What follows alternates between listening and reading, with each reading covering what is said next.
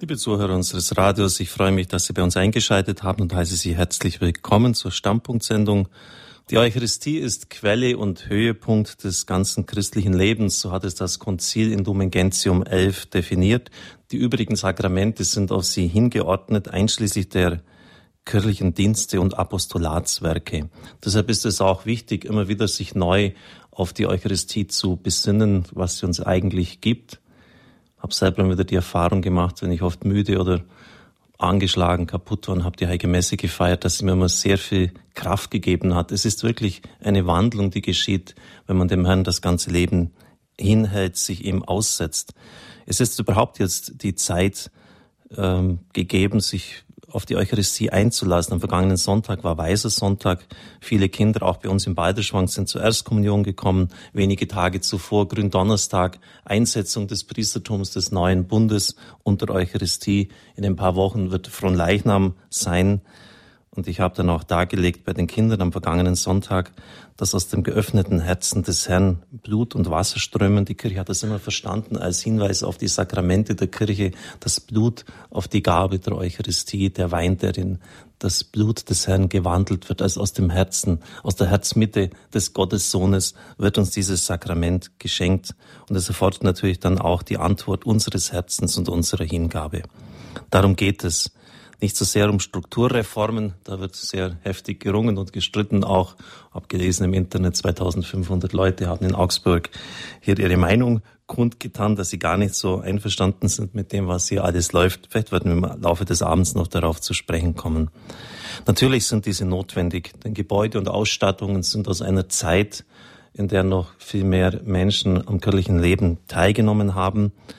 Und das muss natürlich den veränderten Bedingungen, die sich gründlich geändert haben, angepasst werden. Die zentrale Frage ist natürlich auch, und das berührt das Thema des heutigen Abends, Eucharistie, Herz des christlichen Glaubens. Welchen Stellenwert hat die Eucharistie hierbei? Bei den Kirchenvätern ist die Antwort ganz klar. Es kommt ein lateinischer Satz, übersetze ihn gleich, Eucharistia facit ecclesiam. Die Eucharistie bildet die Kirche. Auch hier ist die Herzmitte von der Eucharistie her entsteht Kirche, wird sie aufgebaut. Und das ist deshalb auch die Struktur der Kirche schlechthin. Auf sie hin hat alles zu zentriert sein, ausgerichtet zu sein. Bischof Konrad hat das dann auch konkretisiert und Eucharistiefeiern für zentrale Orte der Zukunft vorgesehen. Wort Gottesdienst feiern sind am Sonntag mit Ausnahme von Kranken- und Altenheimen nicht mehr erlaubt. Eine deutliche Kehrtwende im Vergleich zu dem, was in der Vergangenheit hier bei uns gegeben war. Und wie schon gesagt, hat sich natürlich dann auch Protest geregt.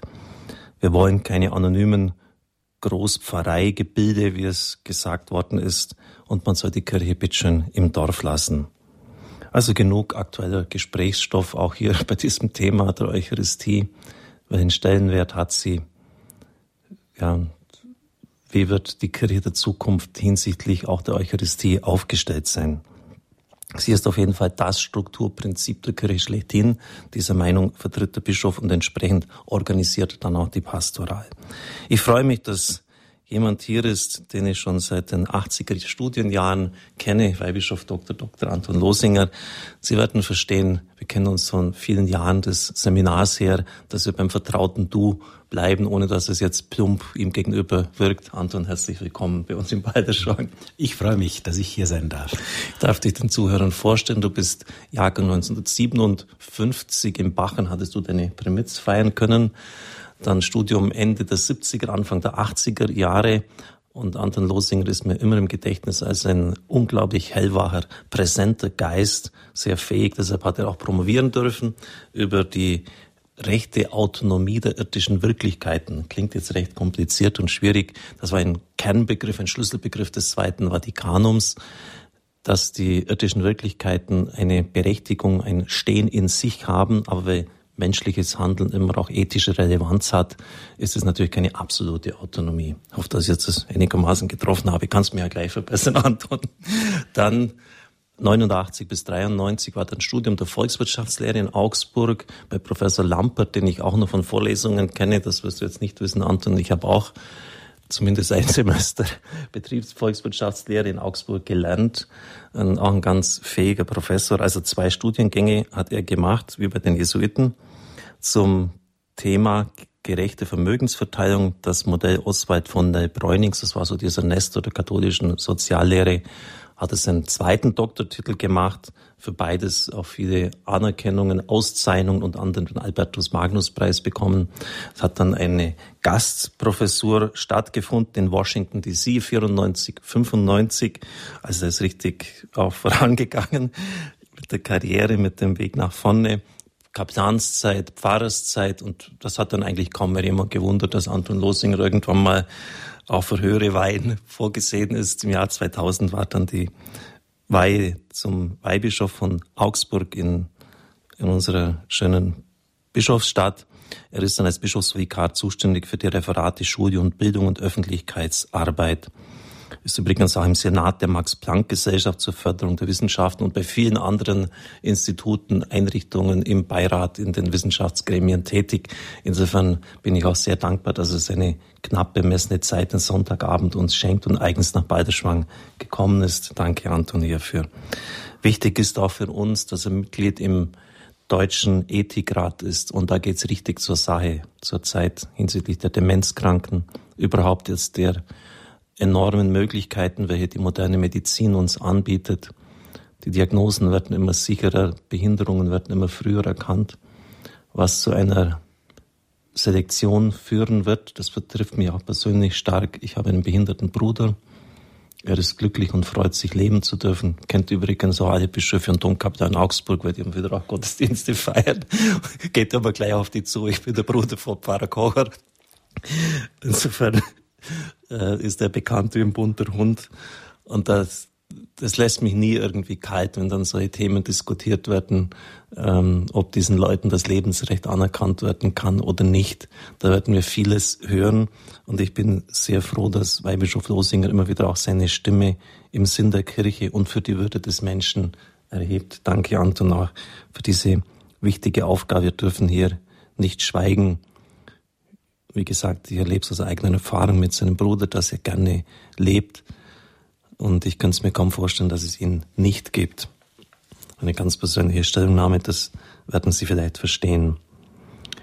Ja, auch wenn wir heute Abend natürlich jetzt nicht so auf diese äh, Strukturdinge eingehen werden, sondern wirklich auf die Eucharistie als solche, können wir natürlich jetzt nicht ganz davon absehen, lieber Anton.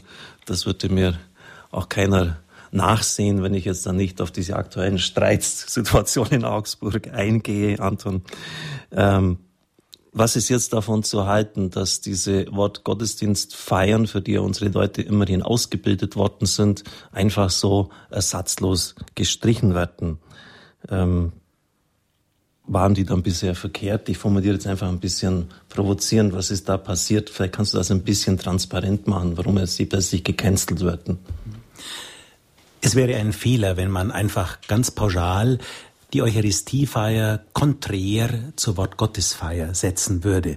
Das Evangelium ist eine wichtige Aufgabe, die Verkündigung des Wortes Jesu und gerade wer Entwicklungsländer kennt, äh, die Missionssituation von Christen, der weiß, wie sehr das davon abhängig ist. Aber uns muss klar sein, und so hat es unser Bischof ja auch glasklar formuliert, eine Kirche kann sich niemals eucharistielos organisieren. Und das zeigt im Grunde das Wort, das aus dem Herzen Jesu selber kommt, wenn die Einsetzung des Abendmahles sagt, das ist mein Leib, das ist mein Blut, für euch hingegeben, für euch vergossen, tut dies zu meinem Gedächtnis. Und da muss man tatsächlich sagen, das ist die intensivste Präsenz Jesu in unserer irdischen Wirklichkeit. Es ist der Auftrag Jesu. Und deswegen hat der Bischof tatsächlich äh, in dieser Richtung eine ganz klare Strukturvorgabe gesehen und auch gesetzt, die die Christen wieder ganz nah daran festmacht, dass sie aus der Eucharistie heraus leben und an der Eucharistie teilnehmen.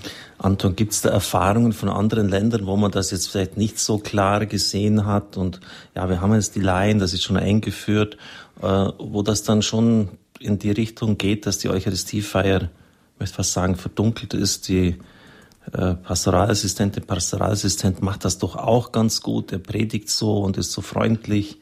Ähm, Gibt es da Erfahrungen in diese Richtung, dass man da sagen müsste, Achtung, ähm, da wird das Sakrament gar nicht mehr gesehen.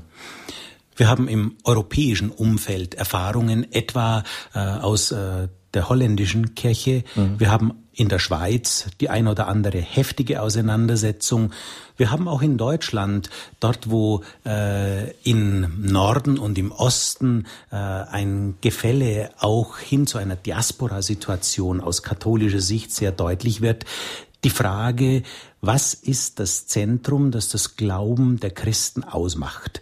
Und hier ist in der Tat eine andere Kirche und auch eine andere Qualität, wo sie meint, sich von einer eucharistischen äh, Zentrierung absetzen zu können.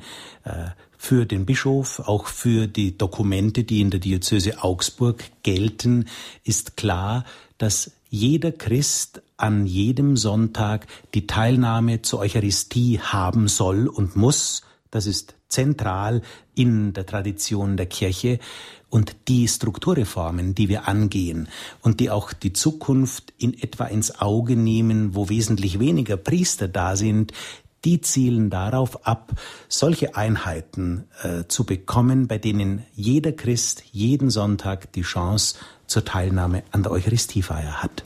Jetzt hat der Bischof in einem Heft, auch bei uns liegt es auf in der Kirche in Balderschwang, das überall verteilt worden ist, die Freude am Glauben bewahren, das bis zum Augsburg auf dem Weg in die Zukunft 2025 im Vorwort geschrieben. Manche sind schwer enttäuscht, ziemlich aufgebracht. Es hat für große Verwirrung gesorgt, auch sein Hirtenwort. Und dann schreibt er wörtlich, ja, da lief einiges nicht so, wie ich es mir gewünscht hätte. Und dann auch zugleich, aufgrund des Priester- und Gläubigenmangels, können wir nicht einfach so weitermachen wie bisher. Anton, warum gelingt es denn bei uns in der Kirche nicht, auch auf höchster Stelle, wenn ich die Kommunikation dort anschaue, da sträubt sich manchmal also mit, mit dem Lefebvre-Bischof da, ähm, die Haare und, und viele andere Dinge auch. Was läuft denn da, was ist denn da verkehrt gelaufen, dass einfach die Kommunikation nicht richtig lief? Wie es der Bischof hier selber sagt, es lief einiges nicht so, wie, wie hätte es sich denn gewünscht?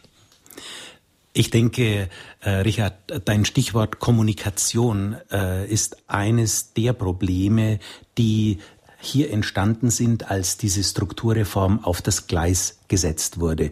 Etwa, dass äh, in einer bekannten Zeitung in Augsburg schon vorab Dinge in einer Weise veröffentlicht wurden, die das, was der Bischof wollte und meinte, äh, in einer anderen Richtung wiedergaben. Mhm. Damit sind natürlich diejenigen, die zentral auch Verantwortung übernehmen für die Umsetzung, äh, auf einmal in einer, auf dem linken Fuß erwischt worden. Zum mhm. Beispiel die Dekane, die verantwortlichen äh, Mitarbeiterinnen und Mitarbeiter in der Diözese, so dass man sagen kann, es waren unglückliche Konstellationen, die die Kommunikation nicht äh, glücken ließen. Mhm. Aber, und das füge ich hinzu, wenn es um die Prinzipien geht, die umgesetzt werden müssen und mhm. sollen, dann äh, herrscht eigentlich eine relativ logische Einverständnissituation. Mhm. Zum Beispiel, wie wird sich die Zahl der Priester in Zukunft entwickeln? Wie viele werden da sein, mhm. wenn etwa äh, im Jahr 2025 Eucharistie gefeiert werden soll, in einer Diözese wie der Diözese Augsburg, die eine Flächendiözese ist, mhm. mit einer doch sehr verbreiteten Kirchenstruktur. Wie soll man das organisieren? Und niemand von uns soll auf einem Auge blind sein. Äh, es ist nicht nur prognostisch ein Priestermangel zu erwarten, sondern auch ein Gläubigenmangel. Mhm. Und wenn ich da eine äh, mich selber sehr äh, überraschende und doch nicht wieder überraschende Sache erzählen darf, wir hatten einen äh, sehr luziden Pfarrer, der unlängst einmal in seiner Stadtpfarrei sagte zu den Leuten nach dem Segen, jetzt warten Sie doch noch einen Moment. Und jetzt machen wir es mal so, dass alle, die über 65 sind, jetzt zu mir nach vorne in den Chorraum kommen. Die anderen bleiben sitzen. Mhm. Dann hat er zu den Leuten gesagt, jetzt guckt mal nach hinten. Und als die dann sahen, wer dann noch an jungen Menschen da war, äh, gingen ihnen doch die Augen auf. Und er sagte, ja. Leute, das ist die Zukunft, mit der wir rechnen müssen und die wir einkalkulieren müssen, wenn diese so wichtige Aufgabe der Glaubensweitergabe in unserem Land gelingen soll. Ja, es wird ziemlich dramatisch werden und es ist klar, wir können nicht Gebäude, Personal vorhalten aus Zeiten, die längst vergangen sind bei jeder anderen Firma. Gut, die Kirche ist keine Firma, aber hätte das auch längst schon zu Strukturmaßnahmen geführt. Es ist einfach so. Natürlich. Und die demografische Situation ist ja nicht etwas exklusiv Kirchliches. Wir kennen das als gesellschaftsprägendes Phänomen insgesamt. Und wenn ich hier als Ökonom sprechen darf, dann muss man sagen, der gesamte Komplex der Sozialversicherungssysteme gegen die Grundrisiken des Lebens, etwa allein die Frage der Alterssicherung, wird in absehbarer Zeit sehr zugespitzt stattfinden. Derzeit etwa versorgen vier Einzahler in die Rentenversicherung einen Rentenbezieher und nach 2025 wird sich das langsam auf ein Verhältnis eins zu eins annähern. Und da müssen wir sehen, dass wir also nicht nur kirchliche Strukturen, sondern unsere Gesellschaft insgesamt in eine Balance bringen, bei der alle Beteiligten sagen, es ist eine gerechte Struktur, die wir stützen und mit der wir leben wollen. Zum Schluss noch ganz praktische Fragen, die auch zum Thema hinführen. Ich habe selber jetzt die Kinder auch eingeführt, versucht vorzubereiten am vergangenen Sonntag auf das Geheimnis der Eucharistie. Da geht es dann um Fragen, ja, wie gestalte ich jetzt ganz persönlich jetzt die Danksagung, nicht einfach so Formelgebete, das habe ich Ihnen auch beigebracht, wo die sind, runtersagen. Zunächst einmal, es ist die Begegnung mit einer Person, nicht mit einer O-Platte zunächst einmal die Begrüßung. Die Mamis waren alle mit dabei, die Väter lassen sich da in der Regel nicht sehen.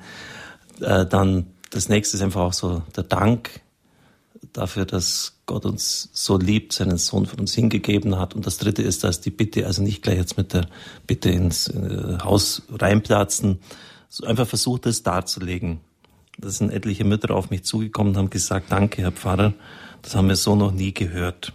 Das hat mich sehr nachdenklich gemacht. Anton, sind wir in unseren Katechesen oft zu verkopft. Ich, ich lese zum Beispiel, ich habe jetzt vieles auch so wieder studiert in die Hand genommen. Äh, man lernt eigentlich nicht, oder setzt es vielleicht schon voraus, wie eine vernünftige, eine, eine gute Danksagung nach der Kommunion ausschauen könnte. Sind wir da einfach zu, zu abgehoben schon? Äh, ich will, lieber Richard Kocher, heute bei meinem Vortrag über die Eucharistie auch natürlich Problemsituationen aufzeigen. Ja. Und ich werde als einen meiner Punkte am Schluss äh, die Frage der Vermittlung der eucharistischen Wahrheit an eine junge Generation behandeln. Du weißt, ich bin zuständig für den Sektor Schule und Bildung. Ja. Die Deutsche Bischofskonferenz schrieb in einem sehr luziden Papier aus der Schulkommission unlängst, äh, in der Biografie nicht weniger junger Menschen ist der Religionsunterricht und die Schule nicht selten der erste und zugleich der letzte Begegnungspunkt mit Gott und Glaube. Hm. Da sehen wir, wie junge Leute heute zum Teil groß werden, wie sie sozialisiert werden, wie sie geistig eingespannt sind. Viele Familien vermögen es nicht mehr, ihre Kinder religiös zu sozialisieren, wie wir das heute so in Neudeutsch ausdrücken. Die Schule und der Religionsunterricht bietet die Gelegenheit, Glauben zu lernen. Und zwar auch für Kinder, die bisher keine Begegnung hatten, die auch nicht einmal die Begriffe kennen, die dort in der Kirche vorkommen, geschweige denn die Gegenstände identifizieren können. Und wer meint, dass wenn die Schule es nicht schafft, wenigstens einen Grundstock des Glaubenlernens zu setzen, dass es das Internet macht, äh, der gehört, wenn ich das so sagen darf, ins Tal der Ahnungslosen. Deshalb muss ich immer wieder loben und bestärken und ermutigen alle meine Religionslehrer, die in unseren Schulen tätig sind. Man braucht nicht sehr viel Fantasie, um sich vorzustellen, äh, an welcher Front sie kämpfen, ja. auch mit welchen Herausforderungen sie konfrontiert sind und wie sie eigentlich täglich ihren Grips anstrengen müssen und sich überlegen müssen, wie kann ich jungen Menschen, Schülern das sagen, was tiefstes Geheimnis unseres Glaubens ist, wenn die eigentlich die Wörter gar nicht mehr mitbringen, die mhm. man dazu bräuchte. Anton, jetzt eine letzte Frage noch, dann darfst du wirklich deinen Vortrag halten. Wie kann ich das rüberbringen? Ein zentrales Problem ist immer wieder, ähm, das wirst du auch aus deiner Praxis in den 90er Jahren kennen, wie macht man Kindern, der, die acht oder neun Jahren alt sind, klar, dass Jesus Christus in dieser Hostie gegenwärtig ist. Ein drastisches Beispiel. Ich kann jetzt nicht zu einem Auto sagen, das ist eigentlich ein Fahrrad. Und jetzt, wenn ich jetzt den Kindern sage, das ist eine Oblate, aber eigentlich ist es Jesus Christus. Aber sehr plakativ formuliert. Wir sehen etwas und meinen aber etwas anderes, was dahinter steht, eine ganz andere Wirklichkeit. Ähm, und dann wird ja auch gesagt, das ist der Leib von Jesus. Also wenn ich jetzt in diese Hostie reinbeiße, beiße ich in den Leib von Jesus hinein. Ähm, welchen Jesus empfange ich denn da eigentlich? Wie, wie, wie erklärst du denn das jetzt deinen Kindern? Also ich bin an diesem Punkt nicht zuversichtslos, sondern glaube, dass es bei Kindern zwei Voraussetzungen gibt, die mich sehr hoffnungsvoll machen. Das erste, ich sehe bei Kindern eine ungeheure Neugier. Sie sind neugierig über all das hinaus, was wir aus den 60er Jahren in einer eindimensionalen Wirklichkeit, wie Herbert Marcuse das ja mhm. kritisierte, gesehen haben. Kinder merken, äh, dass äh, das, was die Welt eindimensional macht, nicht ausreicht, um glücklich zu werden. Mhm.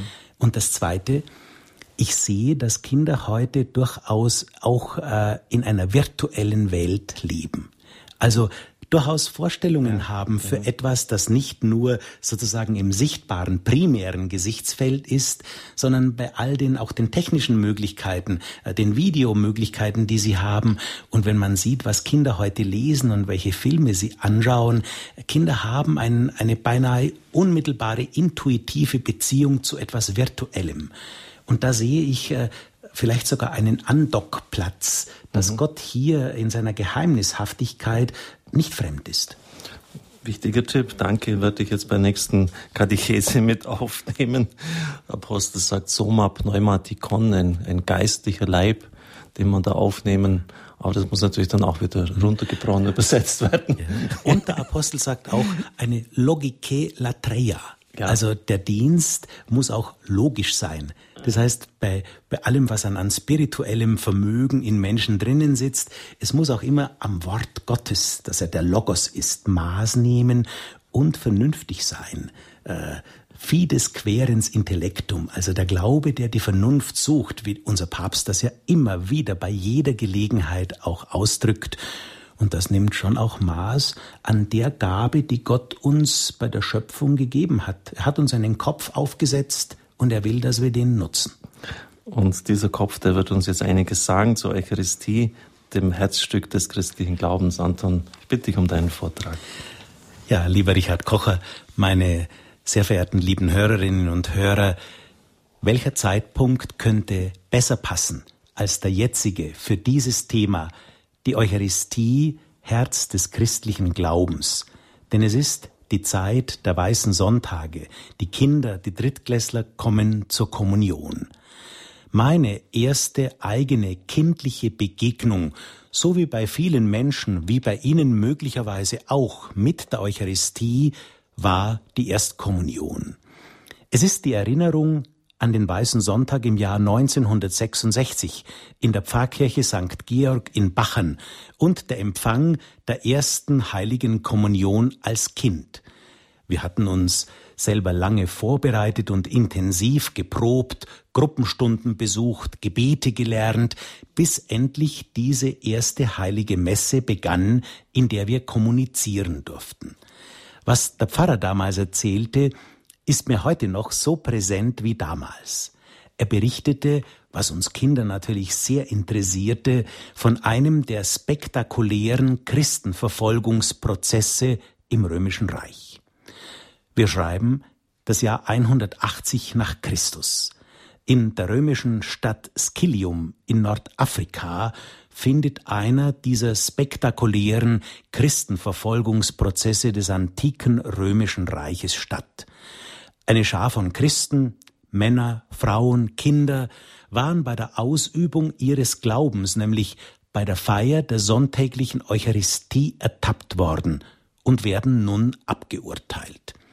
Der römische Prokonsul, der Präfekt aus Karthago, ist persönlich angereist.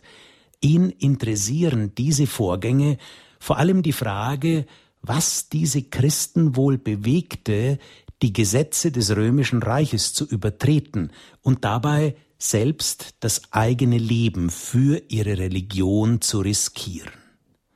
Von den Verhandlungen In dieser römischen Stadt Scilium existieren Prozessakten, Befragungsprotokolle durch den Prokonsul des römischen Reiches, der sich immer wieder mit dieser Frage an die Angeklagten wendet, warum tut ihr das? Die Antwort, die er von diesen Christen bekommt, lautet immer fest und monoton, weil wir ohne dieses Brot nicht leben können. Zu allen Zeiten des Christentums war es immer die Feier der Eucharistie, die den Kristallisationspunkt des Glaubens ausmachte. Das Vermächtnis der einzigartigen Liebe und Nähe Jesu, gipfelnd in diesen Worten Das ist mein Leib, der für euch hingegeben wird, das ist mein Blut, das für euch vergossen wird. Und der Altar ist immer wieder der Ort dieser wundervollen Begegnung zwischen Gott und Mensch gewesen, der Ort der Hingabe des Opfers Jesu und der Ort, an dem Jesus sich ganz den Menschen schenkt. Ich habe mir für diese heutigen Gedanken noch einmal ein zentrales Dokument der kirchlichen Lehre über die Eucharistie herausgeholt und erneut durchgelesen. Es ist die berühmte Enzyklika Ecclesia de Eucharistia des großen Papstes Johannes Pauls II. am Gründonnerstag, dem 17. April 2003 in Rom veröffentlicht. Ich habe deswegen dieses Dokument gelesen, weil es in meinen Augen auf eine sehr persönliche Weise die Beziehung dieses großen Papstes zu diesem einzigen Sakrament wiedergibt. Ich zitiere ihn. Die Kirche lebt von der Eucharistie. Diese Wahrheit drückt nicht nur eine alltägliche Glaubenserfahrung aus, sondern enthält zusammenfassend den Kern des Mysteriums der Kirche. Mit Freude erfährt sie unaufhörlich, dass sich auf vielfältige Weise immer wieder das erfüllt, was Jesus sagte. Seid gewiss, ich bin bei euch alle Tage bis zum Ende der Welt. In einer einzigartigen Intensität erfreut sich diese Gegenwart jedoch in der heiligen Eucharistie, bei Brot und Wein in Christi Leib und Blut verwandelt zu werden. Seitdem die Kirche, das Volk des neuen Bundes, am Pfingsttag ihren Pilgerweg zur himmlischen Heimat begonnen hat, prägt dieses göttliche Sakrament unaufhörlich ihre Tage, und sie erfüllt dieses Volk Gottes mit vertrauensvoller Hoffnung. Mit Recht, so fährt der Papst fort, hat deshalb das Zweite Vatikanische Konzil verkündet, dass das eucharistische Opfer Quelle und Höhepunkt des ganzen christlichen Lebens ist. Denn die Eucharistie enthält ja das Heilsgut der Kirche in seiner ganzen Fülle, nämlich Christus selbst, unser Osterlamm, das lebendige Brot. Was mir selber bei dieser Enzyklika wirklich gut gefällt und mich immer wieder bewegt, wenn ich das lese, ist, wie sehr Papst Johannes Paul II. selber tief berührt von diesem Sakrament spricht und vor allem wie er aus seinem persönlichen Erleben davon berichtet, wie er als Papst zum ersten Mal die heilige Messe feiern durfte am Ort des Ursprungs, nämlich im Abendmahlsaal zu Jerusalem, wo Jesus es zum ersten Mal mit seinen Jüngern feierte. Da schreibt der Papst, Während des großen Jubiläums des Jahres 2000 durfte ich die Eucharistie im Abendmahlsaal in Jerusalem feiern, dort, wo sie nach der Überlieferung zum ersten Mal von Christus selber vollzogen wurde. Der Abendmahlsaal ist ja der Ort der Einsetzung dieses heiligsten Sakramentes. Dort nahm Christus das Brot in seine Hände, brach es und gab es seinen Jüngern mit den Worten Nehmt und esset alle davon, das ist mein Leib, der für euch hingegeben wird. Dann nahm er den Kelch mit Wein in seine Hände und sagte, Nehmt und trinkt alle daraus. Das ist der Kelch des neuen und ewigen Bundes, mein Blut, das für euch und für alle vergossen wird zur Vergebung der Sünden. Ich bin dem Herrn Jesus dankbar, dass ich an diesem Ort im Gehorsam gegenüber seinem Auftrag, tut dies zu meinem Gedächtnis, die Worte wiederholen durfte, die er vor 2000 Jahren gesprochen hatte. Soweit der Papst Johannes Paul II. in diesem für ihn selber so prägenden Erlebnis der Feier der Eucharistie im Abendmahlsaal in Jerusalem. Und von diesem Punkt aus werden ihm dann all die Orte gegenwärtig, wo er selber weltweit dann Eucharistie feiern durfte, immer im Anteil an diesem einzigartigen kosmischen Mysterium der Gegenwart Jesu Christi. Da berichtet Papst Johannes Paul II., ich konnte die heilige Messe in Kapellen feiern, die sich auf Gebirgspfaden befanden, an Seeufern, an Meeresküsten. Ich feierte sie auf Altären, die in Stadien oder auf den Plätzen der Städte errichtet waren. Dieser so vielfältige Rahmen meiner Eucharistiefeiern lässt mich deutlich erfahren, wie universal und gleichsam kosmisch die heilige Messe ist. Ja, kosmisch. Denn auch dann, wenn man die Eucharistie auf dem kleinen Altar einer Dorfkirche feiert, feiert man sie immer in einem gewissen Sinn auf dem Altar der Welt. Sie verbindet Himmel und Erde. Sie umfasst und erfüllt alles Geschaffene. Der Sohn Gottes ist Mensch geworden, um alles Geschaffene in einem höchsten Akt des Lobes dem zurückzuerstatten, der es aus dem Nichts erschaffen hat.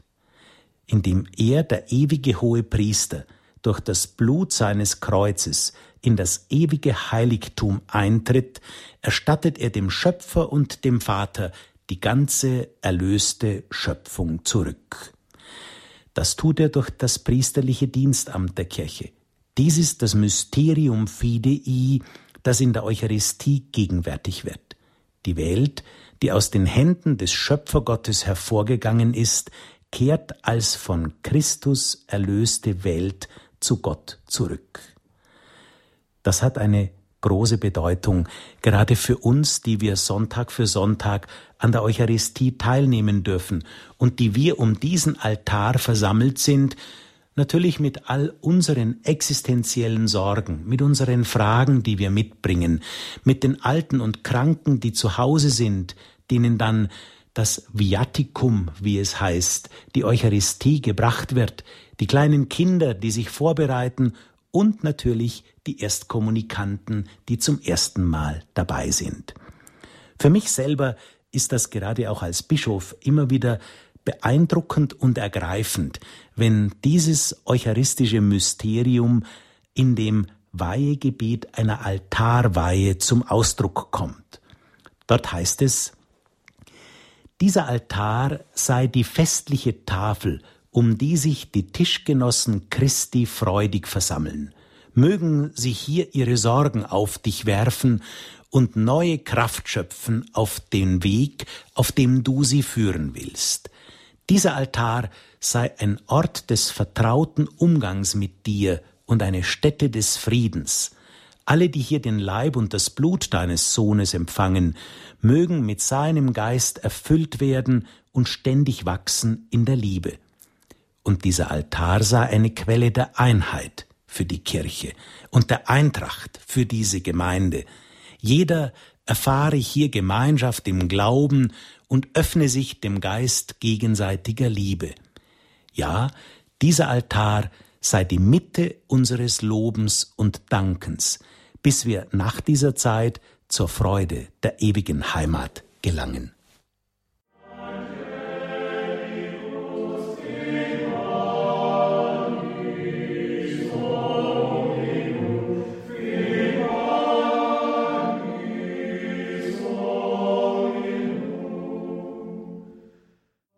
Standpunkt bei Radio Horeb, die Eucharistie, Herz des christlichen Glaubens.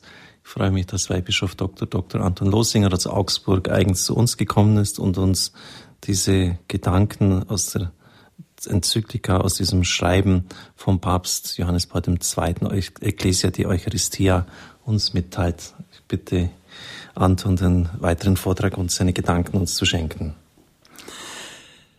In dieser beeindruckenden Weise, wie der Papst auch seine persönliche Tiefe der Hingabe an die Eucharistie, die Zelebration im Abendmahlsaal zu Jerusalem beschreibt, das ist äh, in einer Weise beeindruckend, die man kaum äh, sich entziehen kann. Ich will gerne auch auf Probleme hinweisen, Krisen, die die Vermittlung des Geheimnisses der Eucharistie unter unseren modernen Bedingungen wiedergeben.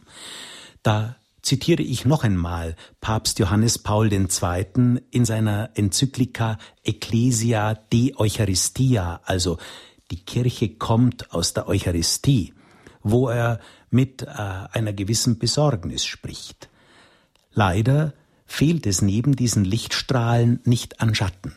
Es gibt Orte, an denen der Kult der eucharistischen Anbetung fast völlig aufgegeben wurde. In dem einen oder anderen Bereich der Kirche kommen Missbräuche hinzu, die zur Schmälerung des rechten Glaubens und der katholischen Lehre über dieses wunderbare Sakrament beitragen. Bisweilen wird ein stark verkürzendes Verständnis des eucharistischen Mysteriums sichtbar.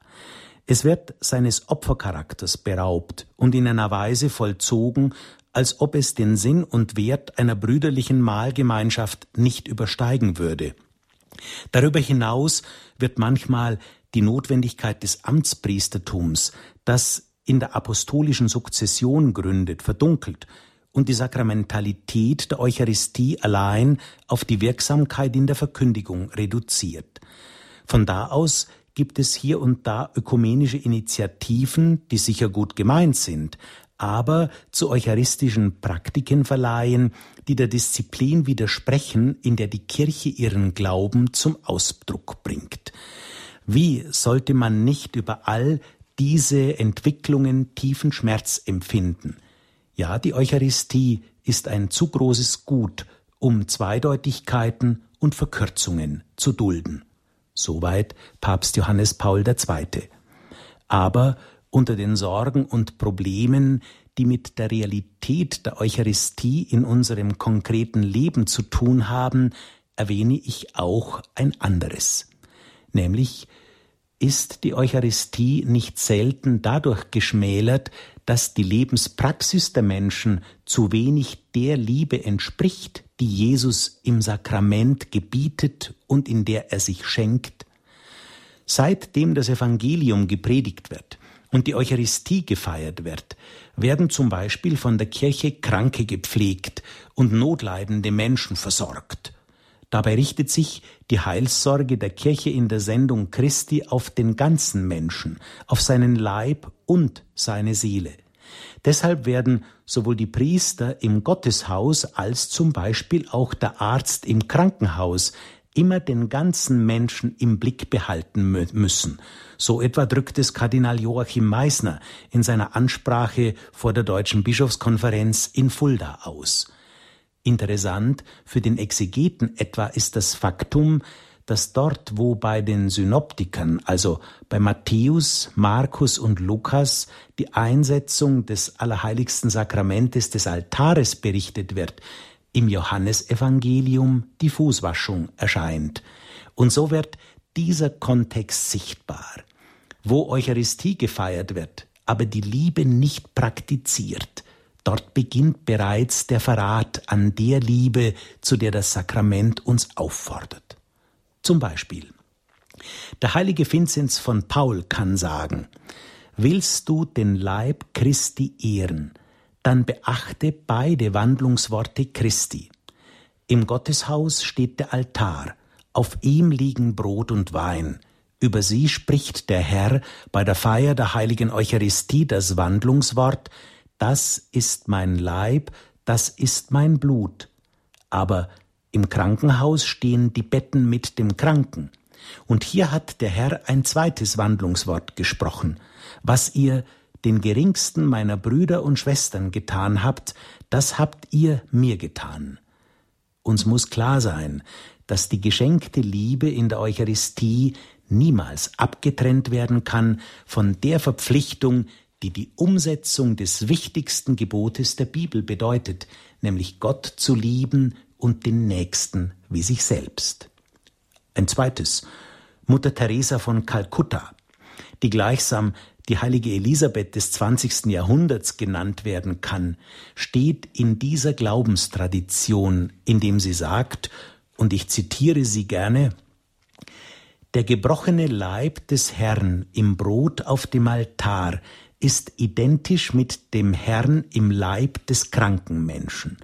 Nur wer den Herrn in den eucharistischen Gestalten in den Blick bekommt und im Blick behält, der wird auch unter der Hülle des Kranken das Herz des Herrn selbst entdecken.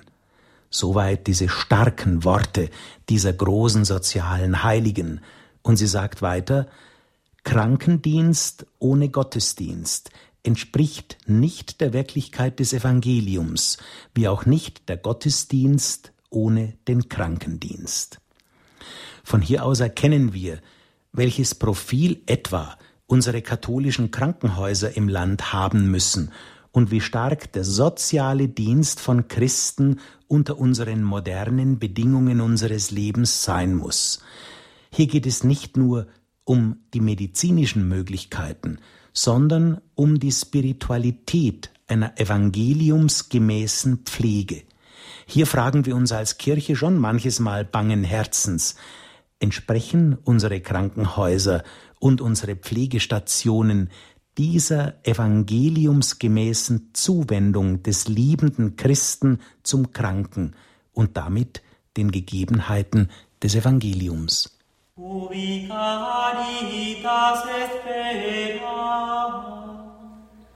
Deus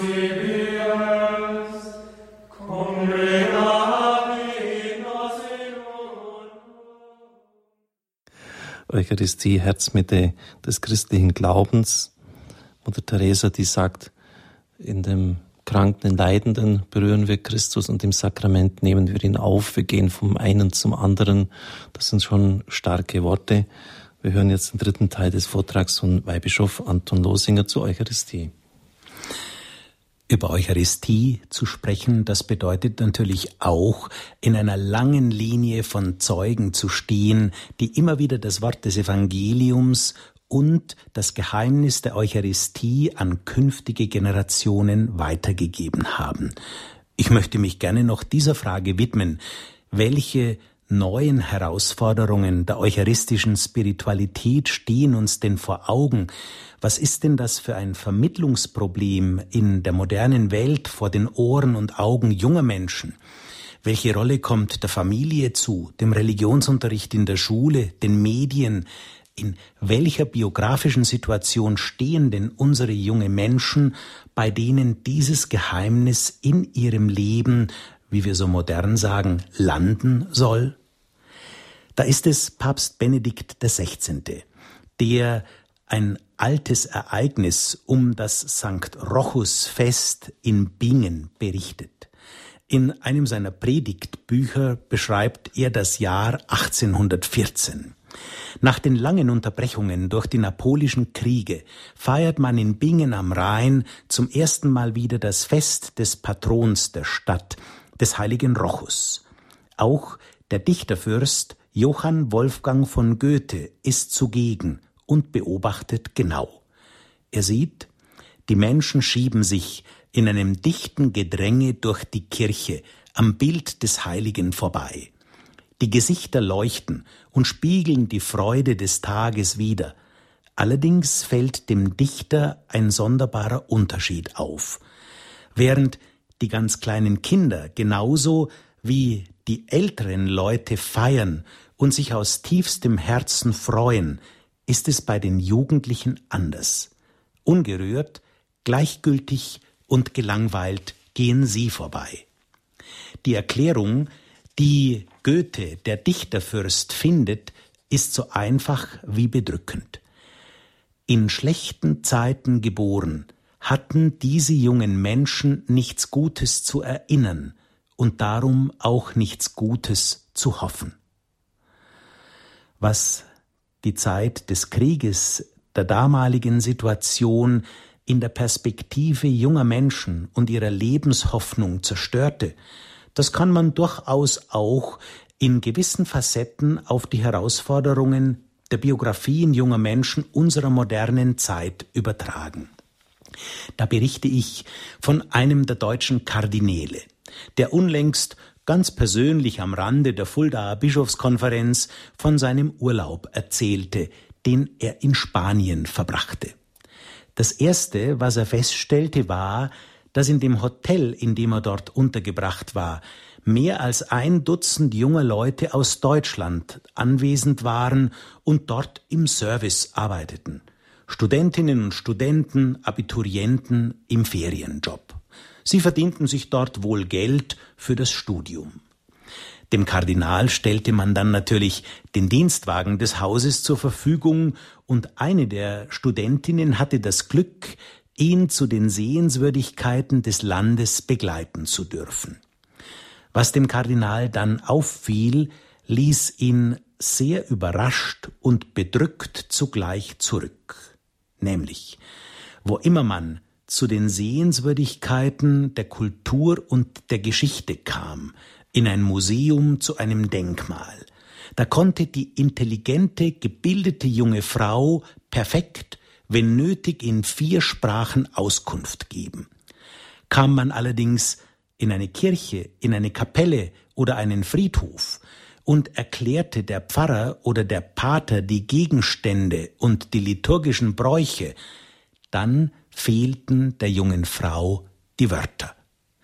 Das Bedrückendste meines Urlaubs in Spanien, so kam der Kardinal zurück, war für mich die Erfahrung der vollständigen religiösen Sprachlosigkeit eines intelligenten jungen Menschen. Hier müssen wir sehen, dass sich die biografischen Voraussetzungen und die Umwelt für das Denken junger Menschen bedeutend geändert haben. Etwa denke ich an eine Sendung mit dem Thema Lehrer mit Herzblut, mehr als ein Job in dem Sender Phoenix. Dort berichtet eine erfahrene Lehrerin und spitzt ihre Aufgabe in ihrem Beruf, den sie liebt, auf diesen Satz zu. Die größte Veränderung für mich ist diese, dass ich nicht mehr an der Tafel stehe und Stoff vermittle, sondern dass ich einen Sozialarbeiter ersetze. Das sind neue Perspektiven, liebe Hörerinnen und Hörer, die durchaus für das Denken und die Biografie junger Menschen von heute maßgeblich sind und die uns mit der Frage der Eucharistie vor der Frage des Verstehens und des Begreifens im Lebenshorizont junger Leute aufwachen lassen. Die Deutsche Bischofskonferenz hat genau diese Zuspitzung und ihre Bedeutung für den Religionsunterricht deutlich registriert. Es ist diese wegweisende Erklärung der Kommission für Schule und Erziehung der Deutschen Bischofskonferenz mit dem Titel Der Religionsunterricht vor neuen Herausforderungen, die auf eine besonders weitsichtige Weise diese neuen Probleme und Chancen des kirchlichen Aufgabenfeldes Schule und Religionsunterricht angeht. Nicht nur, dass die Bischöfe feststellen, in der Biografie nicht weniger junger Menschen von heute ist der Religionsunterricht und die Schule der erste und nicht selten der letzte Begegnungsort mit Gott und Glaube, weil wir eben sehen, dass eine größer werdende Zahl von Familien sich nicht mehr in der Lage sieht, sozusagen die Basics, die Elemente und Fundamente eines christlichen Glaubens an ihre Kinder weiterzugeben. Und auf der anderen Seite erkennen wir, dass die öffentliche Welt, in der Jugendliche und Kinder heute vermehrt stehen, von den sozialen Kommunikationsmitteln über den Computer, von Facebook über Google Plus bis hin zu E-Mail und Internet, das wohl nicht leisten werden, Antwort auf die Frage nach dem Sinn des Lebens zu geben, und den Ort zu beschreiben, an dem wir uns mit dem Geheimnis der Eucharistie wiedergeben.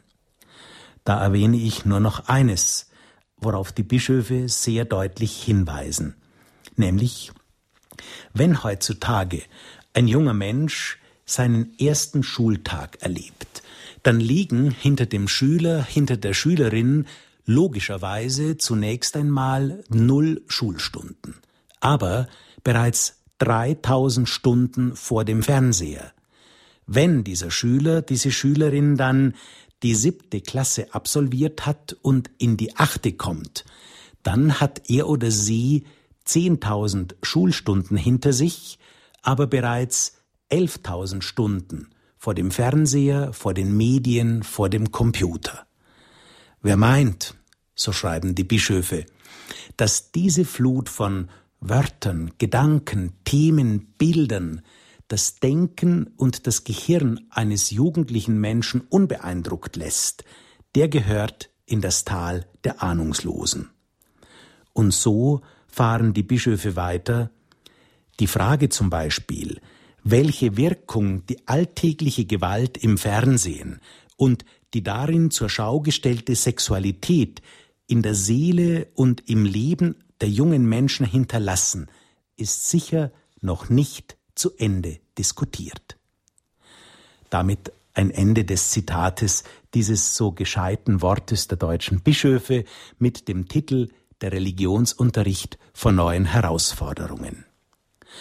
Unser Bischof Konrad Starsa hat bei seiner Neukonzeption der diözesanen Struktur 2025 im Bistum Augsburg dieses Wort geprägt, kann sich eine kirchliche Gemeinde eucharistielos organisieren?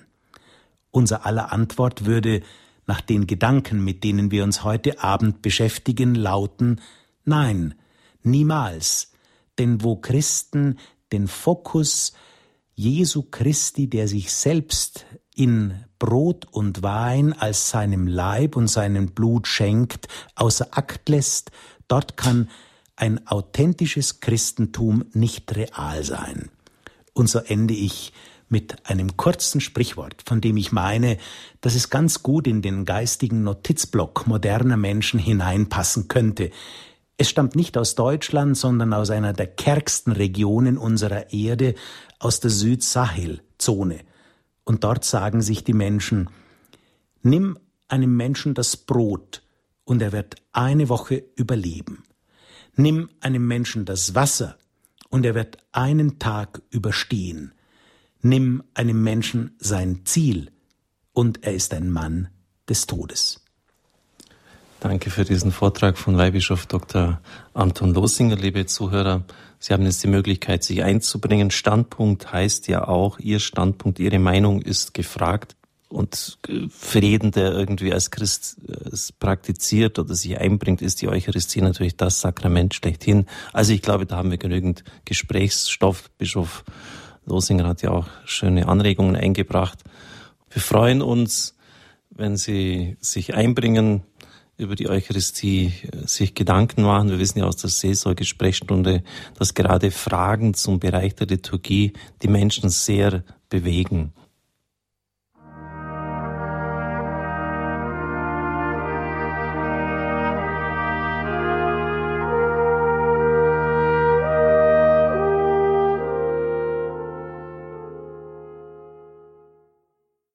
Eine Hörerin ist die erste, die sich einbringt. Grüß Gott.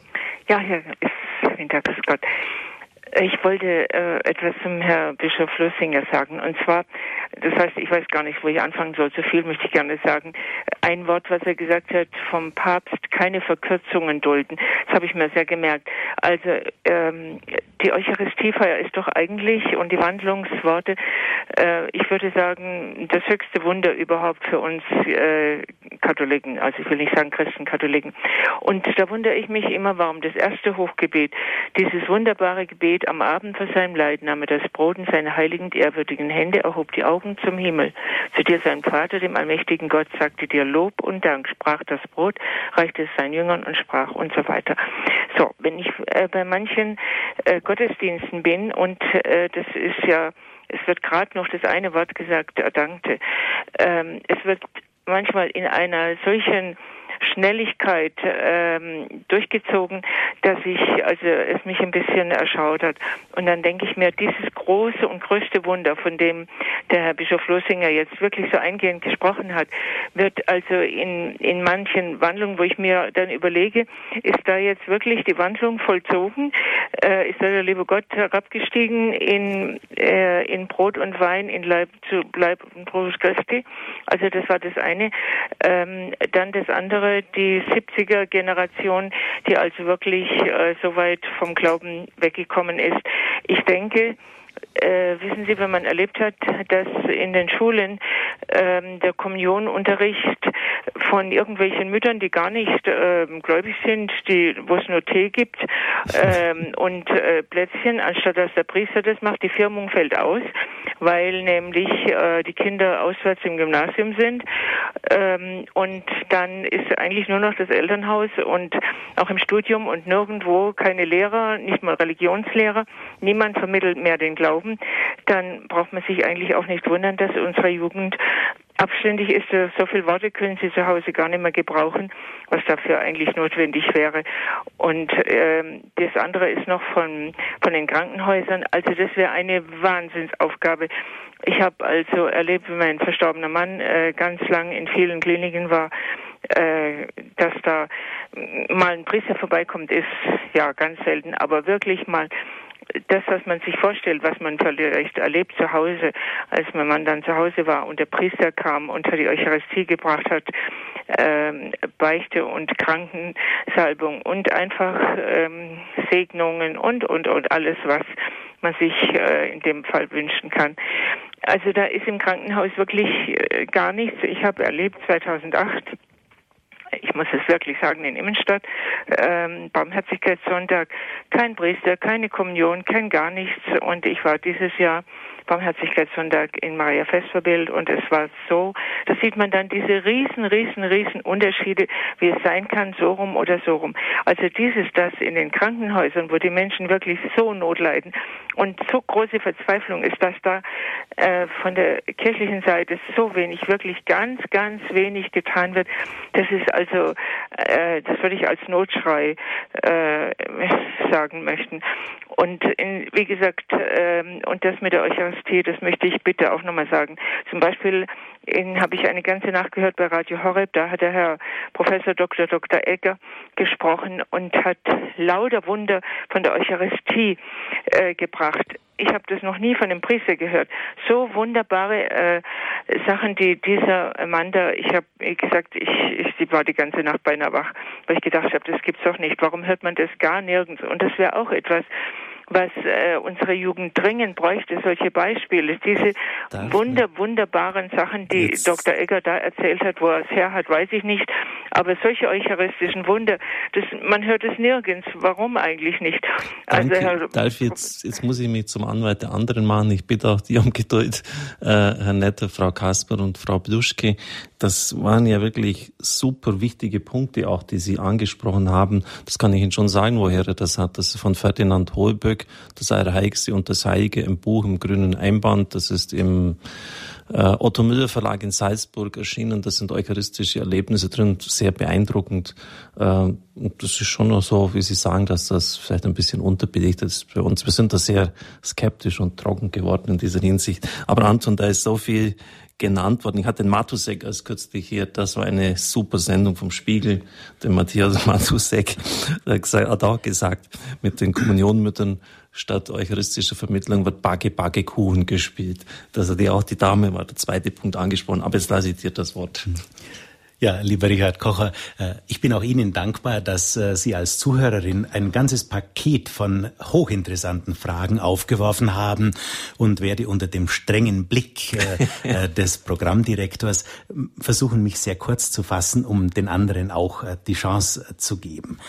Das erste, was die Eucharistie als den Höhepunkt der christlichen Existenz betrifft, was im Kanongebiet auch zum Ausdruck kommt, ist klar.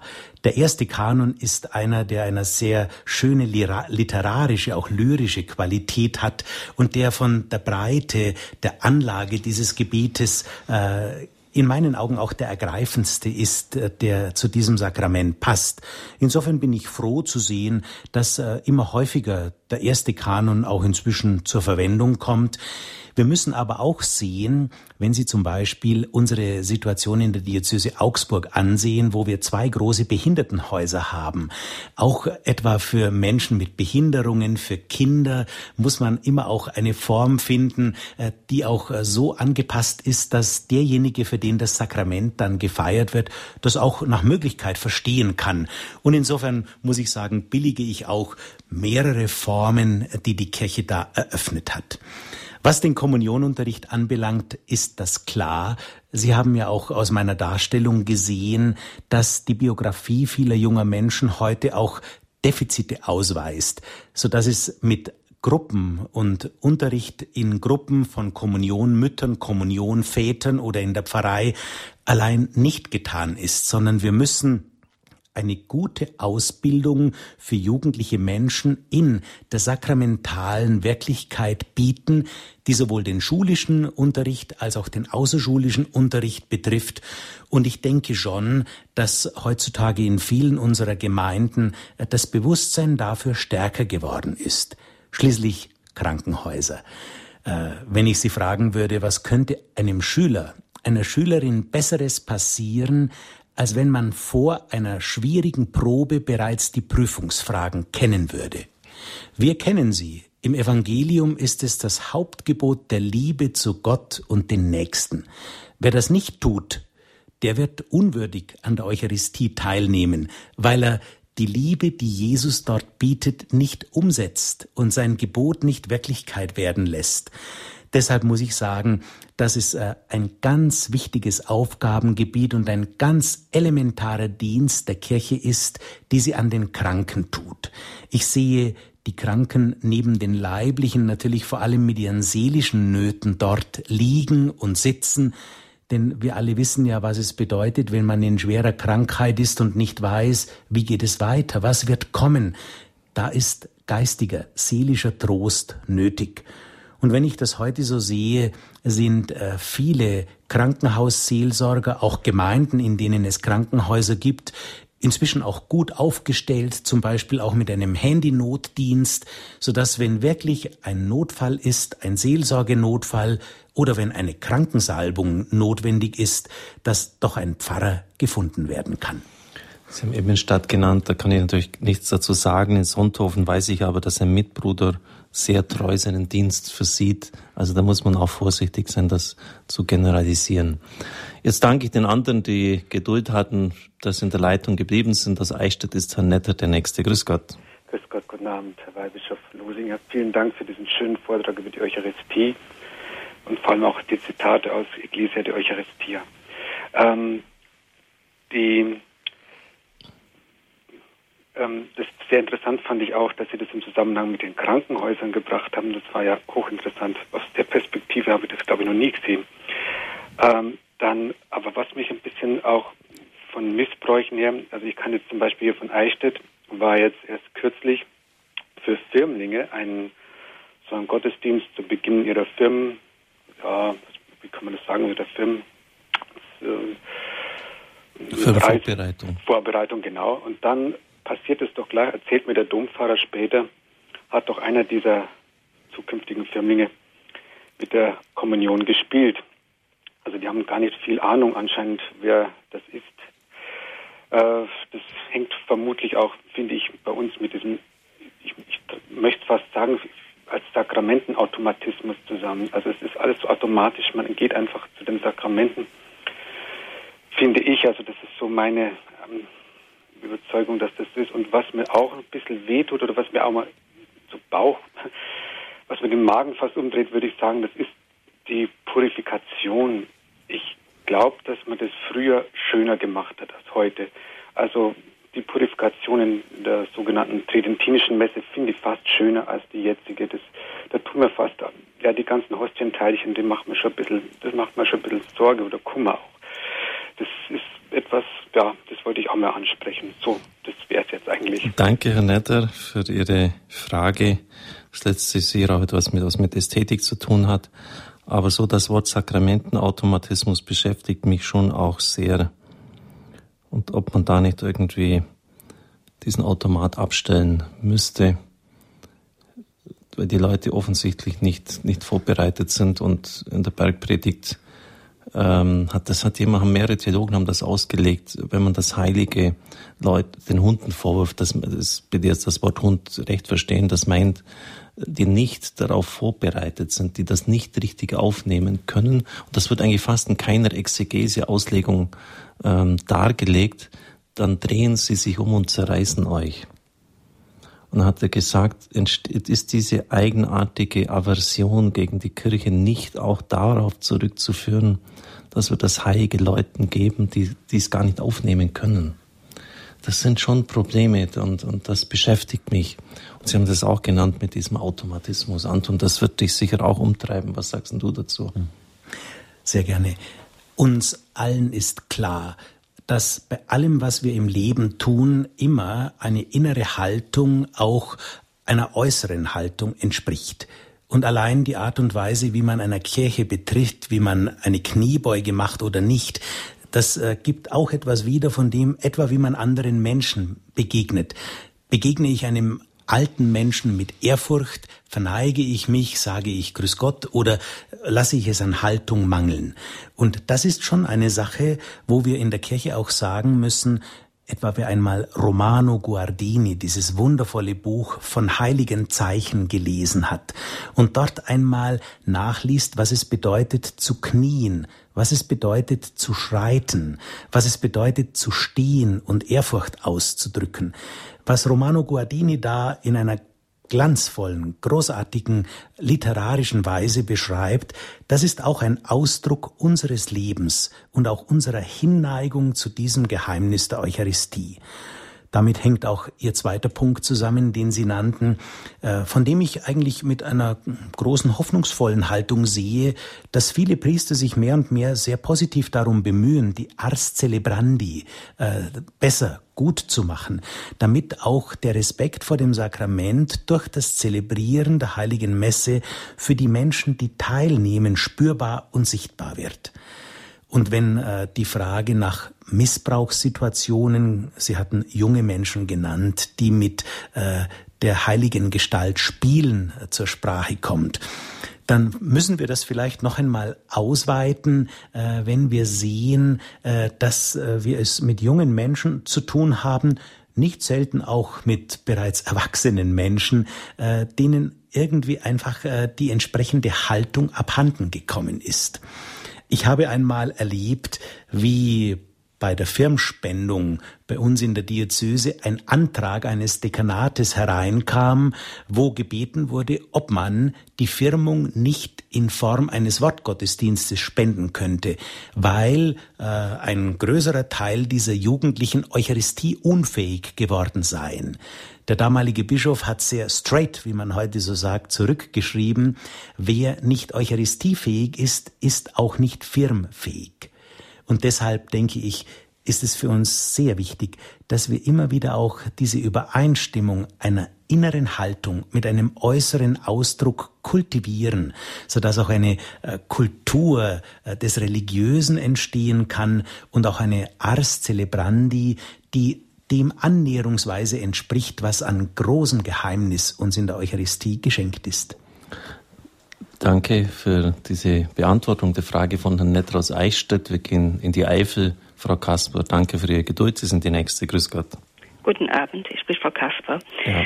Äh, Sie sprachen am Anfang von, äh, wie soll man den Kindern das vermitteln, den Kommunionskindern vermitteln, ja. dass Jesus in der Hostie ist. Und dann kam mir der Gedanke, also man kann den Kindern auch sagen, Jesus liebt euch und er ist die Liebe. Und eure Eltern lieben euch und Ihr könnt diese Liebe auch nicht mit den Augen sehen, aber ihr spürt sie im Herzen. Mhm. Und so ist es auch mit Jesus. Jesus ist verborgen in der Hostie, aber ihr seht ihn nicht, aber ihr spürt ihn. Und ich denke, das könnten die Kinder ja vielleicht verstehen. Das ist ein schöner Dass man die Liebe spürt, nicht unbedingt sehen muss, aber man Genau, das ist ein schöner Gedanke. Ich habe das, jetzt kommt es mir wieder selber auch im Religionsunterricht vor vielen Jahren so vermittelt. Man kann nicht ermessen, man kann es nicht ausmessen, wie tief ein Schmerz ist, man kann es nicht messen, wie groß eine Freude ist oder eine Belohnung. Und trotzdem es sind Wirklichkeiten, die im Leben da sind. Also es gibt Dinge, die man nicht, äh, die man mit Größen bezeichnet, aber die man nicht letztlich nicht messen kann. Also ein schöner Gedanke, Anton. Willst du was ergänzen? Ja, ich greife sehr gerne das Wort vom Spüren auf. Äh, und gerade dann, wenn man mit Kindern zu tun hat, merkt man, dass kindliche Menschen äh, oft eine große Neugierde und eine große Offenheit haben für das Geheimnis. Vielleicht sogar in einer Weise, wie es Erwachsenen schon ein wenig abhanden gekommen ist. Das sehen Sie zum Beispiel daran, dass sie Kinder begegnen können, die in der Lage sind, ihnen für zehn Cent ein Loch in den Bauch zu fragen, mit den wichtigsten Fragen der Existenz der Menschheit. Warum müssen Menschen sterben? Wo ist die Oma, die gestorben ist? Warum muss ein Mensch leiden? Warum müssen Tiere sterben? Kinder haben eine hohe Sensibilität für Phänomene des Geheimnisses, des Zusammenhangs der Wirklichkeit dieser Welt, für Fragen nach dem Sinn des Lebens. Und deshalb meine ich, und ich halte es immer wieder und immer noch für richtig, auch wenn mancher auch eine Erwachsenensituation andenkt, wann die erste Kommunion stattfinden sollte, dass Kinder in diesem Alter äh, eine hohe Offenheit, ein Spüren dafür haben, äh, welcher hintergründige Sinn, welches große Geheimnis in der Begegnung mit Jesus, der uns liebt, äh, in dieser eucharistischen Gestalt da ist. Es geht weiter von Frau Kasper in der Eifel zu Frau Bluschke aus Coburg. Guten Abend. Ach, wunderschön, danke schön, dass ich dran bin. Erst einmal ganz herzlichen Dank für die wunderschönen Worte über das große Geschenk der Eucharistie, das ich hören konnte von Ihnen, Herr Bischof. Und mir ist da so viel eingefallen. Ich muss Ihnen sagen, ich kann das ja mit Worten nicht so besprechen, wie Sie das alles wunderbar erklärt haben. Aber mir ist schon ganz jung aufgegangen, wenn der Priester sagt, vom Aufgang der Sonne bis zum Untergang wird dieses Opfer auf der ganzen Welt überall gefeiert. Und da habe ich eben, wie Sie gesagt haben, eben in dem Abendmahlsaal oder in der kleinen Kapelle oder in Domen, egal in welchem Erdteil, es wird überall gefeiert. Da bin ich immer ganz glücklich, dass ich, dass ich das äh, glauben kann oder, oder wissen. Ich weiß es doch. Und es ist so schön. Und ich muss sagen, ich lebe hier in Coburg und in der Nähe des Klinikums. Und da haben wir nur am Samstagnachmittag um 4 Uhr so alle vier Wochen einmal Eucharistiefeier. Und sonst ist Wortgottesdienst mit Kommunionfeier. Und Einmal kam eine Frau, die saß neben mir und dann ging sie auch mit vor und ließ sich die Kommunion reichen. Und wir gingen dann raus und dann habe ich gesagt, ich habe gar nicht gewusst, dass Sie katholisch sind. Äh, ich kenne Sie woanders her. Naja, hat sie gesagt, in Coburg, ich bin halt in die evangelische Kirche gegangen. Naja, sag ich, aber Sie waren doch bei der Kommunion. Ja, hätte ich das nicht gesollt. Na, habe ich gesagt, äh, da müssen wir uns einmal drüber unterhalten. So geht das nicht. Und ich habe dann Briefe, habe ich ihr immer geschrieben, ich habe ihr Bücher gegeben und sie ist immer jeden Samstag da. Und dann war wieder Eucharistiefeier, sehr schön von unserem Pfarrer. Und dann habe ich gesagt, haben Sie jetzt kapiert, was Eucharistiefeier ist und was Wortgottesdienst ist? Nicht ganz, hat sie gesagt, aber ich komme schon noch drauf. Und irgendwie habe ich mich dann doch gefreut, dass ich ein bisschen Hilfestellung geben konnte. Und, das, und ich, wenn ich mich erinnere an meine Erstkommunion, ich habe mich nicht würdig gefühlt, weil unser Katechet hat gesagt, ja, wichtig ist, dass wir Gott lieben. Auf die Liebe kommt es an. Und da habe ich gedacht, ja, ich liebe doch meine Mutter, meine Schwester, die Oma, über alles. Aber Gott, ich weiß nicht. Ich war immer äh, in der Auffassung, ich bin gar nicht würdig, weil ich das nicht so kann, wie der Katechet uns das gesagt hat. Aber ich muss sagen, dieser Gedanke hat mich immerzu begleitet. Und ich habe nicht nachgelassen und mir Bücher gekauft und immer wieder gelesen und gelesen und habe gedacht, ja, die Heiligen, was sie alles können, wie die sich da einbringen, das kann ich nie. Und aber ich habe nicht nachgelassen und jetzt bin ich schon 80, aber ich bin sehr glücklich, dass ich glauben kann und genau so, wie es eben in der Bibel und wie es äh, übermittelt wird, dass ich einfach Ehrfurcht haben kann und dass ich mich freue, dass ich das darf. Das ist wunderschön. Das wollte ich Ihnen im großen Dank sagen, wie schön dieser Vortrag für mich war. Danke, Frau Bluschke. Weihbischof Losinger wird sich sicher über Kompliment freuen. Anton. Das, das tue ich natürlich äh, sehr gerne und äh, antworte gerne auch auf äh, diese Frage, äh, bin ich würdig? Ich denke, wir sind heute schon in einer modernen Welt, in einer technischen Welt angekommen, wo der perfekte Mensch irgendwie das Ziel geworden ist. Und ich denke, das muss uns Menschen in aller Demut immer wieder klar sein. Vor Gott können wir niemals perfekt sein. Drum bete ich selber, äh, obwohl ich jetzt doch schon ein paar Jährchen Priester bin, äh, immer wieder mit äh, wirklicher Betroffenheit vor der Kommunion, Herr, ich bin nicht würdig, dass du eingehst unter mein Dach, aber sprich nur ein Wort, dann wird meine Seele gesund. Das muss uns klar sein. Und der Apostel Paulus etwa hat ja seitenweise geschrieben und gestritten über die Frage der Rechtfertigung. Gott ist es, der uns letztendlich äh, als Menschen annimmt, die dann die Eucharistie empfangen dürfen. Nicht der perfekte Mensch, sondern von Gott gewürdigt zu sein. Das ist so wichtig. Und wenn ich eines hinzufügen darf, wenn ich sagen müsste, was ist eigentlich an Ostern und an Weihnachten das Schönste im Leben eines Weihbischofs? Es ist an Ostern und an Weihnachten der Gottesdienst im Gefängnis. Die Bischöfe fahren dahin, besuchen die Menschen, die dort gefangen sind, und jeder weiß, also wer an Weihnachten und Ostern nicht Freigang hat, der hat schon was auf dem Kerbholz. Und dort wird immer die Eucharistie gefeiert. Ich bin immer tief berührt und beeindruckt, wenn ich mit den Gefangenen diese Eucharistie feiern darf. Und letztendlich habe ich mir gedacht, ich glaub's gar nicht, als im Jugendstrafvollzug eine ganze Gruppe von Albanern da waren, die wegen zum Teil Mord oder auch Rauschgiftdelikten da einsaßen und die Kommunion empfangen wollten. Dann stellte sich heraus, das sind Moslems. Dann sagte der Gefängnispfarrer, also das ist auch interessant für mich, die Moslems haben vor dem heiligen Brot fast noch mehr Respekt als mancher Christ. Ja. Und deswegen sage ich, äh, wir sind nicht perfekt, niemals perfekt vor Gott, sondern wir sind Menschen, die seine Gnade, seine Güte brauchen. Und äh, gerade dort, wo Menschen in einer äh, sehr angegriffenen Situation sind, da erfahren wir manches Mal, dass die Eucharistie uns wirklich vom Boden heraufzieht. Eine Frage, die sich natürlich Ältere oft stellen, bin ich würdig, weil sie ein ganz anderes Verständnis, ein ganz anderes mhm. Bild von Gott auch vermittelt bekommen haben. Gott sei Dank hat sich da vieles mhm. geändert. Es ist eben keine Belohnung für jene, die schon die Schallmauer durchbrochen haben, sondern für Leute, die auf dem Weg sind und Kraft brauchen. Das ist ein ganz wichtiges Verständnis. Natürlich, die Würdigkeit muss, dass man sich darum bemüht, muss gegeben sein, aber es ist eine andere Perspektive. Frau Elisabeth, Sie rufen aus dem Bistum Augsburg an. Grüß Gott. Genau, ja.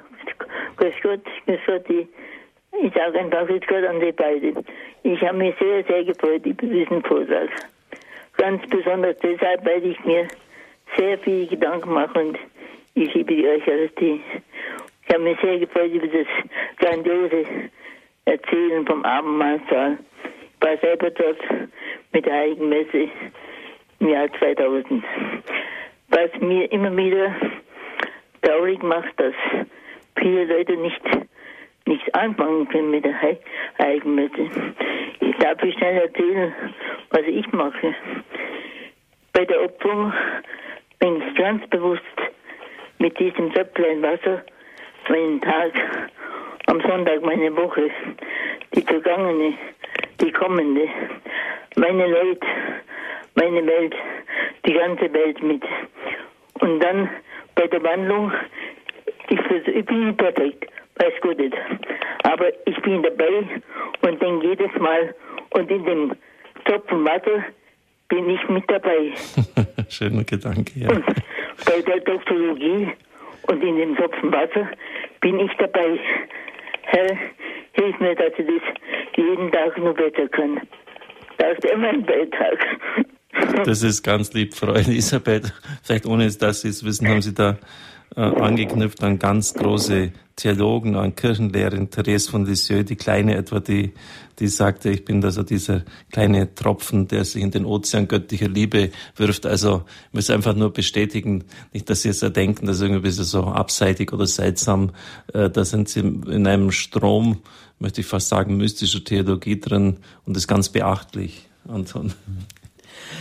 Nun, äh, ich äh, denke sofort an das Gebet, das ja der Priester spricht, wenn er das Wasser mit dem Wein dann verbindet. Da sagt er ja, wie das Wasser sich mit dem Wein verbindet, so lasse uns der Kelch des Herrn teilhaben an der Gottheit Christi, der unsere Menschennatur angenommen hat so ist ihre Idee von dem Tropfen Wasser, der sie ja sind mit ihrer Existenz und der in den Kelch hineingegeben wird, der dann Blut Christi und äh, das Sakrament der Erlösung wird, ein sehr schöner Gedanke.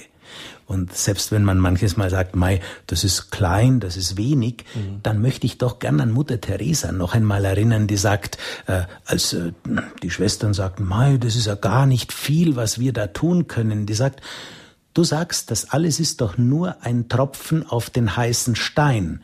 Ich sage dir, was wäre es für eine Katastrophe, wenn am Ende im Universum des Ozeans dein Tropfen Liebe fehlt? Hm. Auch ein schöner Gedanke. Aus dem Bistum Rottenburg-Stuttgart hat uns noch jemand erreicht. Guten Abend. Ja, guten Abend.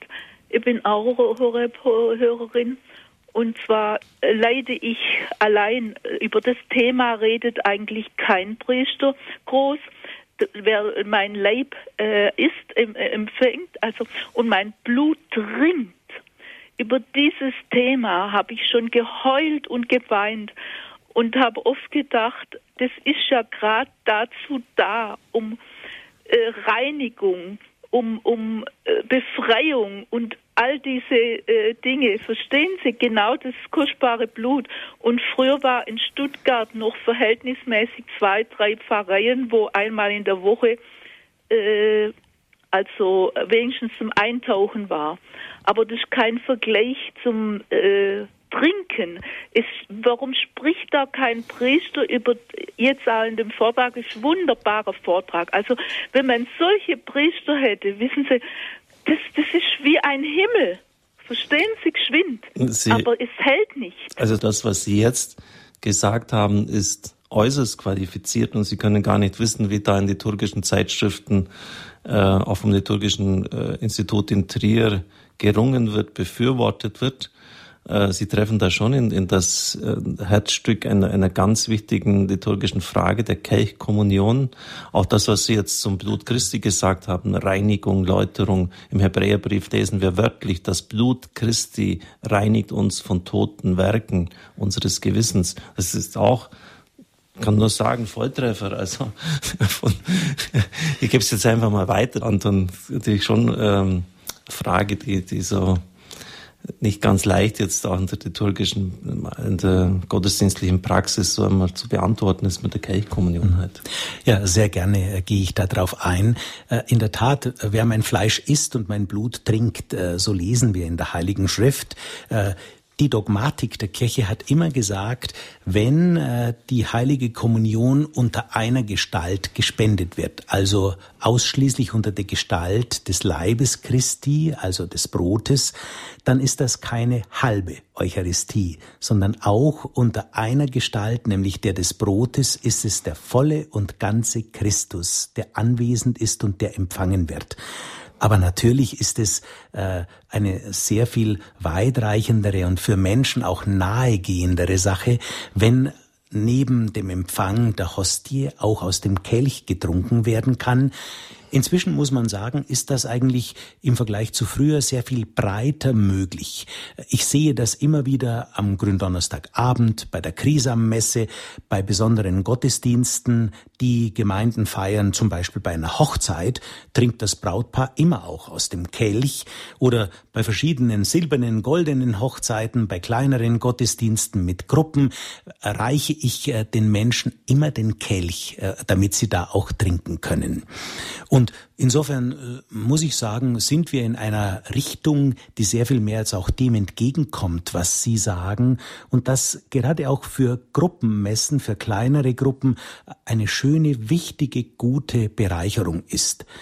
Wahrscheinlich sind es einfach praktische Erwägungen bei großen Gottesdiensten, dass einfach äh, die Kelchkommunion unter diesen Bedingungen, unter diesen Umständen äh, schlecht möglich ist. Ja, danke für diese Frage. Es bewegt natürlich schon auch, gerade vom Liturgischen Institut, da wird auch sehr stark plädiert für die Kelchkommunion. Gut, danke sehr. Ähm, mir ist natürlich jetzt als jemand, der seit vielen Jahren in den Medien tätig ist, ich danke jetzt auch allen, die sich eingebracht haben und damit haben wir auch den Reigen der Anrufer geschlossen. Ich habe das jetzt auch nicht sonderlich forciert, weil es permanent waren Leute in der Leitung. Natürlich, dass ganz wichtig, was der Weihbischof zum Schluss gesagt hat. Nämlich, dass Kinder, bevor sie überhaupt in den Unterricht kommen, schon 7000 Fernsehstunden hinter sich haben. Satellifax hat am 29. Mai vor einigen Jahren mitgeteilt, dass in den USA schon Kleinkinder im Alter von einem Jahr mindestens eine Stunde am Tag Fernsehen. Die unabhängige Stiftung Kaiser Family Foundation hätte herausgefunden, dass in der Altersgruppe der sechs Monate bis sechs Jahre alten Jungen und Mädchen insgesamt 83 Prozent täglich vor dem Fernseher sitzen würden. Tausend Eltern wurden da befragt. Die Vereinigung der Kinderärzte rät ab, Kinder unter zwei Jahren überhaupt Fernsehen zu lassen. Ich habe darüber geschrieben, der ganz normale Wahnsinn. Weil, weil das einfach für mich kriminell ist.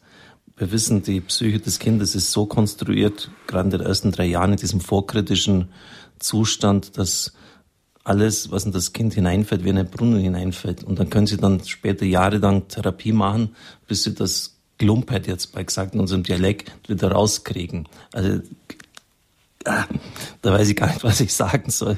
Also wenn man das Kindern zumutet, dass man das eine. Und dann natürlich äh, im Fernsehen wechselt alle sieben Sekunden durchschnittlich das Bild also wir haben es mit sehr schnellen Formaten zu dem Radio, ist jetzt ein bisschen besser geworden, aber früher 1,30, es durfte kein Beitrag länger sein als eine Minute 30 Sekunden. Es sind sehr schnelle Formate geworden. Das heißt, wir gewöhnen uns an den Reiz des immer Neuen, des Schnelleren. Und die Liturgie der Kirche verlangt ein ruhiges, meditatives, sich einlassen auf ein Geheimnis mit immer den gleichen Worten. Das heißt, die Erlebnisprägung unserer Leute ist eine völlig restlos andere und es entsteht eine Generation, eine Jugend, die nahezu liturgieunfähig ist.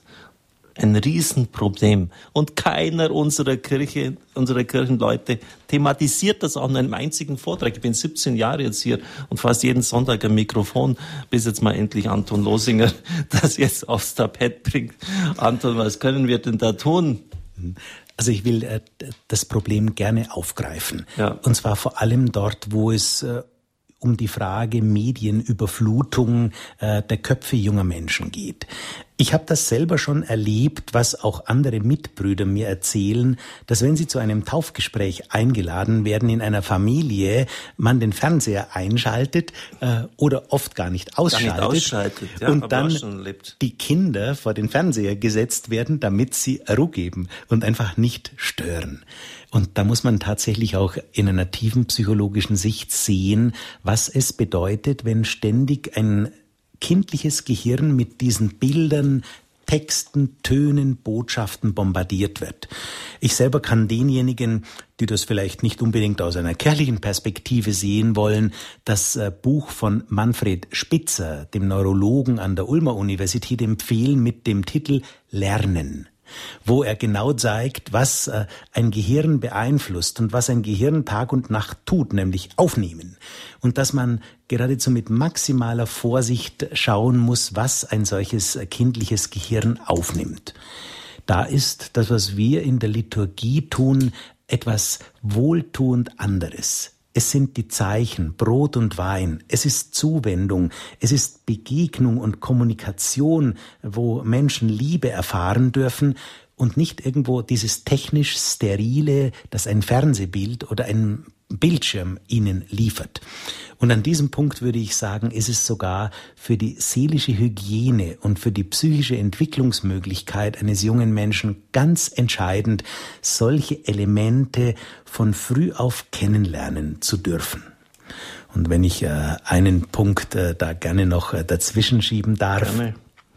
dann äh, ist es ja tatsächlich auch so, dass äh, nicht wenige Pädagogen heute befürchten, dass junge Menschen nicht mehr lesen und dass sie sozusagen auf äh, dem Trip sind, äh, sozusagen neu Analphabeten zu werden, weil die moderne Kommunikation elektronisch erfolgt und weil das Icon auf dem Smartphone sozusagen mhm. das Wort und den Buchstaben ersetzt. Da müssen wir auch im Blick auf unsere Kultur und das, was die Essenz äh, unseres Denkens ausmacht, sehr vorsichtig sein. Ja, sicher ein weites Feld gerade auch in der Medienpädagogik müssen wir uns einiges einfallen lassen. Ich kenne jetzt hier bei uns schon auf dem Land Lehrer, die mit Meditationsübungen, damit die Kinder überhaupt mal wieder ruhig werden und runterfahren, den Unterricht beginnen. Die Sendezeit ist fast schon vorbei. Weitere Infos und Lebenslauf von Weihbischof Losinger auf Facebook. Telefonnummer für CD-Bestellung dieser Sendung ist in Immenstadt die 08323 9675 120 wird dir oft durchgegeben. Sie kennen diese Nummern.